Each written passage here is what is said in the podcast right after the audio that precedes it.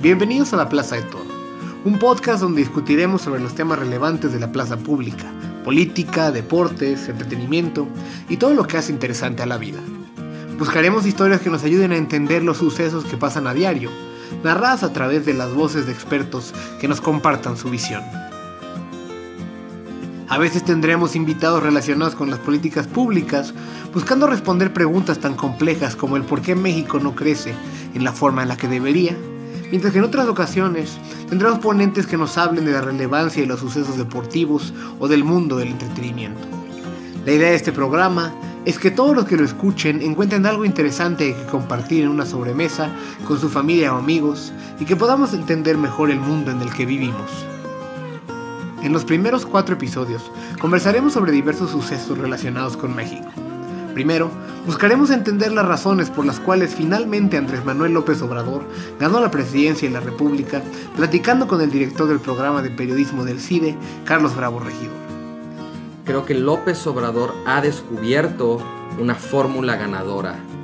La izquierda para ganar en México tiene que volverse más conservadora. Después, la periodista Concepción Moreno nos contará sobre los orígenes mexicanos de Batman. A mí me divierte mucho. Eh, la razón es que Batman está en, el, en, el, en nuestro ángel de la independencia. Mientras que el historiador Pedro Salmerón nos explicará algunas de las verdaderas fuerzas detrás del movimiento de independencia de México. Y en la tierra de, de Hidalgo, Hidalgo se pone al frente, pero luego vienen las tensiones y es la gente la que sistemáticamente va ratificando a Hidalgo, porque Ayer está pensando en un tema político atlántico. Y algo está pensando en esclavitud de tributos. Finalmente, escucharemos sobre la realidad del servicio doméstico en México con la directora académica del Departamento de Ciencia Política del ITAM, Marta Cebollada. En el caso de los trabajadores del hogar, esta cifra se eleva al 97%, 97.5%, es decir, de cada 100 trabajadores del hogar, solo 2.5 son formales, es decir, están dados de alta ante el Seguro Social. Espero que a lo largo de estos episodios encuentren temas interesantes, que ayuden a obtener nuevas perspectivas sobre múltiples fenómenos y sobre todo puedan contribuir a enriquecer el debate de la plaza pública.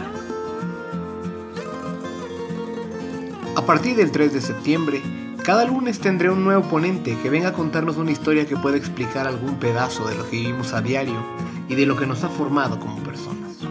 Podrán encontrar cada episodio del podcast en el app de Podbean y pronto en otros lugares también. Mi nombre es Miguel Toro. Acompáñeme a abrir las puertas de la plaza.